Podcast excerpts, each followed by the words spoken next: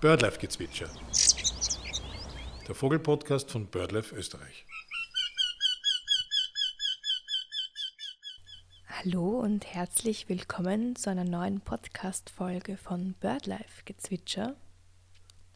Heute stellt uns Birdlife-Ornithologin Eva Kanaranna den Gimpel oder auch Dompfaff genannt vor. Eva, wie sieht denn der Gimpel aus? Der Gimpel ist ein ungefähr spatzengroßer Vogel. Vor allem die Männchen sind sehr auffällig und eigentlich unverkennbar. Die äh, Unterseite ist ganz leuchtend rot. Die, sie haben eine schwarze Kopfkappe und einen grauen Rücken. Äh, dahinter kommt dann ein weißer Bürzel, der noch einmal zu einem schwarzen Schwanz und den schwarzen Flügeln kontrastiert. Äh, auf den Flügeln ist dann noch eine weiße Flügelbinde, die man vor allem im Flug dann deutlich sieht. Die Weibchen sind ein bisschen unauffälliger mit ihrer ja so beige bräunlich, blassrosa Unterseite. Äh, die Oberseite ist dann äh, ziemlich gleich wie beim Männchen, also grauer Rücken, schwarze Kopfkappe, schwarzer Schnabel, ja, weißer Bürzel und schwarzer Schwanz. Äh, die Jungvögel, die schauen dann ein bisschen befremdlich aus. Also wenn man das Glück hat, einen jungen Gimpel zu sehen, dann hat der keine schwarze Kopfkappe und ist also ganz ziemlich braun, braun-gräulich äh, gefärbt. Zu welcher Vogelfamilie gehören Gimpel? Und was hat es mit ihrem dicken Schnabel auf sich? Die äh, Gimpel gehören zu den Finken und sind somit verwandt mit dem Buchfink, dem Grünling und dem Stieglitz zum Beispiel. Also denen ist äh, allen diese eher rundliche Gestalt äh, gemeinsam und die, der Schnabel ist vor allem äh, im Gegensatz zu anderen Vogelarten eher kurz und so kegelförmig. Äh, beim Gimpel ist der Schnabel besonders kurz und dick und das unterscheidet ihn auch noch von anderen Finkenarten, ähm, und zwar in Bezug auf die Nahrungssuche. Gimpel können nicht wie Stieglitze zum Beispiel feine Samen aus irgendwelchen Samenköpfen herausholen. Dazu ist ihr Schnabel einfach zu dick. Sie können aber gut Knospen und Beeren abbeißen und die und Samen mit diesem äh, dicken Schnabel auch gut schälen. Das heißt, das kann man beim Futterhaus äh, sehr gut beobachten, wenn die Gimpel dann dort sitzen und die Sonnenblumenkerne mit geschickten drehenden Bewegungen auch schälen können. Wo kommen Gimpel bei uns vor? Gimpel kommen in Österreich im gesamten Alpenraum vor, wobei man diesen Alpenraum recht weit fassen kann. Sogar die äh, mehr hügelförmigen Ausläufer der Alpen im Wienerwald oder im Günzergebirge werden noch von Gimpeln besiedelt. Äh, außerdem kommen sie auch auf der böhmischen Masse vor, das heißt im Mühl- und Waldviertel vor allem. Ja, warum ist das so, diese Verbreitung?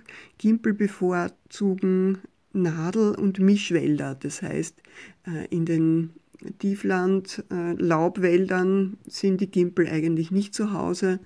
Sie brauchen äh, Fichten oder Fichtenmischwälder, in denen sie gerne brüten. Wo in tieferen Lagen aber Fichtenwälder angepflanzt sind, dort kommen sie dann auch vor reine Fichtenstangen, Forste, die man auch so Fichtenecker nennen könnte, ein bisschen böse. Das mögen sie allerdings nicht, denn sie brauchen ein dichtes äh, Unterholz, also eine gut ausgeprägte Strauchschricht. Sind unsere heimischen Gimpel ganzjährig bei uns zu sehen? Gimpel bleiben das ganze Jahr über bei uns. Und äh, es kommen im Winterhalbjahr sogar auch noch Wintergäste aus dem Norden zu uns. Unsere äh, Gimpel sind äh, meistens Standvögel oder zumindest entfernen sie sich nicht sehr weit vom Brutgebiet weg. Es gibt aber auch äh, einzelne Zugvögel unter den mitteleuropäischen äh, Gimpeln, die wegziehen nach Südwesten, Westen. Was aber beim Gimbal besonders auffällig ist, das ist eine Höhenwanderung, die vor allem dann eintritt, wenn schlechtes Wetter in den Bergen herrscht. Das heißt, äh, wenn äh, in den höheren Lagen Schnee fällt, dann kommen die Gimpel gern in die Niederungen und gehen dann auch zu den Futterhäusern in den Siedlungen. Ja, im Winter ist auch sehr auffällig, dass äh, auch im Flachland, also in Auwäldern zum Beispiel oder in anderen Laubwäldern, auch Gimpel zu beobachten sind.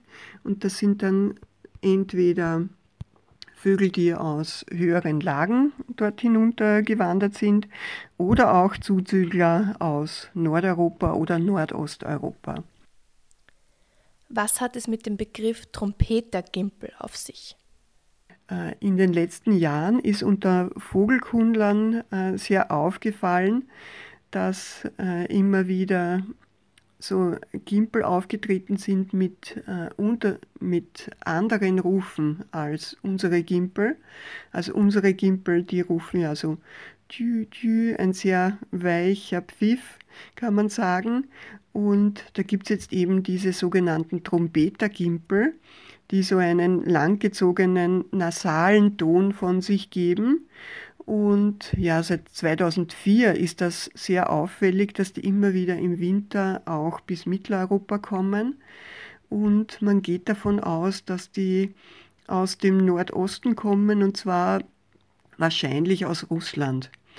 Ja, in manchen Jahren kommen die einfach äh, mehr zu uns, in manchen Jahren weniger hören wir uns nun kurz den Ruf unserer heimischen Gimpel an.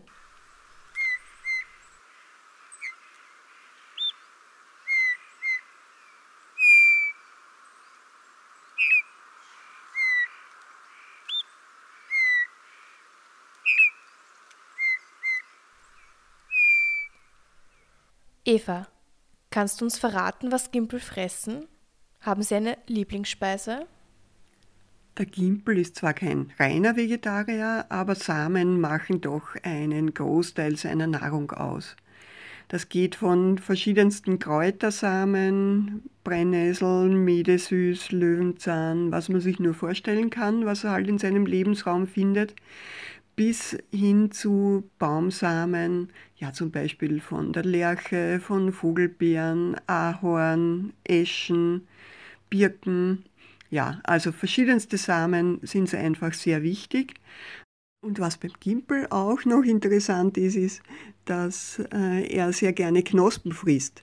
Also das geht von Lerchenknospen, die er ja im Bergwald dann gerne frisst, über die Knospen von verschiedenen Rosazeen, also Weißdorn, Rosen, Schlehen, bis hin zu Obstbaumknospen. Und das hat dazu geführt, dass er früher sogar von Obstbauern als Schädling angesehen wurde, weil er einfach in die Obstgärten gekommen ist und dort zum Beispiel die Apfelknospen äh, abgefressen hat.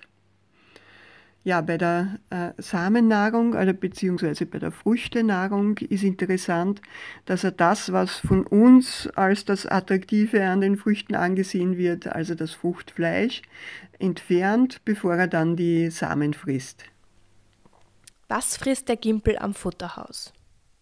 Ja, weil er so gerne Samen frisst, kommt er im Winter auch äh, gerne ans Futterhaus und frisst dort zum Beispiel Sonnenblumenkerne.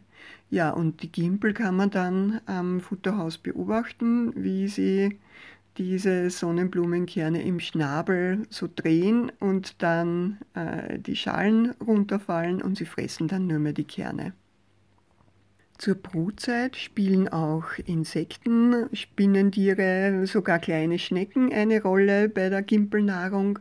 Vor allem die kleinen Nestlinge werden mit äh, kleinen Tieren auch äh, dazu gefüttert und auch erwachsene Gimpel während der Brutzeit nehmen hin und wieder Insekten sowie Blattläuse oder andere äh, kleine baumbewohnende Insekten an. Wo brütet der Gimpel? Der Gimpel ist ein Freibrüter, das heißt, er baut sein Nest nicht in eine Bruthöhle, sondern frei auf einem Baum oder in einen Strauch. Allerdings ist das Nest immer sehr gut gedeckt und versteckt. Das heißt in ganz dichten Zweigen. Besonders gern hat er Nadelbäume, in denen er brütet, also sehr oft in Fichten, aber er geht auch in äh, dichte Kletterpflanzen oder in dichte Bäume und Sträucher. Das Nest hat einen Unterbau aus äh, dünnen, unbelaubten Zweiglein und darüber äh, die eigentliche Nestmulde, die ist sehr oft äh, aus Wurzeln, aus feinen Wurzelfasern gebaut, in die dann manchmal äh, Halme, trockene Halme, Grashalme eingebaut werden. Die Nestmulde wird ausgepolstert, äh, oft mit Tierhaaren, aber was die Gimpel nicht machen, ist, dass sie Federn eintragen, so wie manche andere Vogelarten. Ja, und wenn man immer sagt, der Gimpel baut sein Nest aus dürren Zweigen, dann müsste man eigentlich sagen, das Gimpelweibchen baut das Nest, denn die Männchen beteiligen sich am Nestbau eigentlich gar nicht. Also sie suchen zwar gemeinsam mit dem Weibchen den Nistplatz aus, aber den Bau erledigt dann ganz alleine das Weibchen. Äh, es brütet auch äh, seine vier bis sechs Eier alleine aus, sitzt da zwei Wochen lang ungefähr am Nest und brütet, wird aber dabei vom Männchen gefüttert. Auch die ganz kleinen Jungen bewacht und wärmt das Weibchen noch und auch da wird es dann noch vom Männchen gefüttert. Das heißt, in den ersten Lebenstagen äh, kommt das Männchen mit einem vollen Kropf und einer vollen Kehltasche und übergibt das Futter dem Weibchen und das Weibchen füttert dann diese ganz kleinen Nestlinge. Wie lange dauert es, bis die jungen Gimpel eigentlich ausgeflogen sind? Die Jungen bleiben dann auch ungefähr so zwei Wochen, also gute zwei Wochen noch im Nest, bevor sie ausfliegen. Und dann verlassen sie das Nest, werden aber weiterhin noch zwei bis drei Wochen von den Eltern ähm, gefüttert. Dabei kann es sein, dass das Weibchen äh, dann gegen Ende dieser Führungszeit, wie man sie auch nennt, äh, bereits beginnt, ein zweites Nest zu bauen, ein nächstes Nest zu bauen und dann kümmert sich das Männchen alleine um seine halbstarken Nestjungen, äh, bis sie dann ja, mit so circa fünf, sechs Wochen selbstständig werden. Brüten Gimpel öfter als einmal pro Jahr? Gimpel brüten oft zweimal im Jahr äh, es kommt aber sehr oft auch vor, dass eine Brut nichts wird und dann können Sie mehrere Ersatzbruten noch äh, tätigen. Kannst du uns noch etwas zum Gesang der Gimpel erzählen? Der Gesang des Gimpels ist zwar recht leise und deswegen nicht besonders oft zu hören, aber doch ein sehr hübsches, melodiöses Pfeifen, Trillern, ja, ein sehr weicher, äh, hübscher pfeifender Gesang. Und das ist auch der Grund, dass der Gimpel früher gern bei uns gehalten wurde. Und zwar kann der sogar äh, dann Pfeifstrophen lernen, die ihm seine Pfleger vorgepfiffen haben. Äh, es ist so, dass sowohl Gimpelmännchen als auch die Weibchen singen. Und die jungen Gimpelmännchen, die lernen wahrscheinlich hauptsächlich den Gesang vom Vater. Und die Weibchen, die lernen den teilweise auch von den Eltern, also vom Vater, der singt, während äh, das Weibchen im Nest sitzt und äh, sich um die Jungen kümmert, aber auch dann von ihrem ersten Partner nehmen dann die Gimpelweibchen auch noch Gesangselemente auf. Und so können dann Gimpel auch in Gefangenschaft noch äh, Pfeifstrophen lernen. Gibt es sonst noch etwas, das den Gimpel, sagen wir mal, speziell macht? Äh, was ich auch noch beim Gimpel besonders spannend und äh, nett finde, ist, äh, wie sich das Gimpelpaar kennenlernt.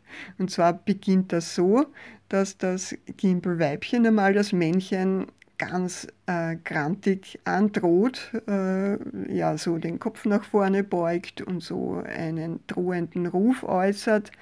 Und das Männchen muss dann ganz ausdauernd sein und sich nicht vertreiben lassen von diesem aggressiven Verhalten. Und wenn es äh, dann ausdauernd genug ist und das Weibchen das Männchen kennengelernt hat, dann geht das über in so ein Balzverhalten, wo sie sich halt äh, gemeinsam kennenlernen und äh, mit äh, Schnäbeln zum Beispiel, das ist ein wichtiges äh, Balzverhalten, das sich von der Balzfütterung auch abgelenkt, abgeleitet hat. Es ist ja so, dass bei vielen Vogelarten, die, wo die Männchen die Weibchen beim Brüten füttern, ähm, das Balzfüttern eine Rolle beim, beim, bei der Paarung spielt. Äh, die Männchen müssen sozusagen beweisen, dass sie auch das Weibchen am Nest füttern können später und dann auch das äh, Futter für die Jungen herbeiholen können. Hast du ein Erlebnis, das du mit dem Gimpel verbindest? Also ich persönlich verbinde den Gimpel immer mit dem Winter. Denn es war so, bei uns im Mostviertel an der Futterstelle sind die äh, Gimpel immer dann gekommen, wenn es kalt geworden ist. Und meine Mutter hat immer gesagt, ah, der Gimpel ist da, jetzt kommt der Schnee. Es war wahrscheinlich eher so, die Gimpel sind gekommen, sobald auf den Bergen rund um unsere Ortschaft der Schnee gefallen ist und sie dann quasi in die etwas tieferen Tallagen gezogen sind. Aber nichtsdestotrotz, ich habe das immer damit verbunden, dass es jetzt bald so weit ist, dass wir wieder in den Schnee äh, kommen und wieder rodeln gehen können. Ja, und ein äh, besonders nettes Erlebnis hatte ich noch äh, bei der Brutvogelkartierung, wo ich ebenfalls im Mostviertel äh, tatsächlich eine Fütterung gesehen habe. Also für mich ist das äh, was sehr Seltenes, dass man junge Gimpel sieht. Und ja, da habe ich tatsächlich äh, gesehen, wie ein Weibchen so einen jungen Gimpel gefüttert hat. Und das ist natürlich dann immer besonders erfreulich bei der Kartierung für den Atlas, wenn man so einen Brutnachweis äh, erbringen kann für eine Art, wo ein Brutnachweis ja bei so einer versteckt lebenden Art doch eher schwierig ist. Das war die fünfte Folge von BirdLife Gezwitscher. Wir hoffen, dass euch der Podcast gefällt. Wir hören uns dann nächste Woche wieder.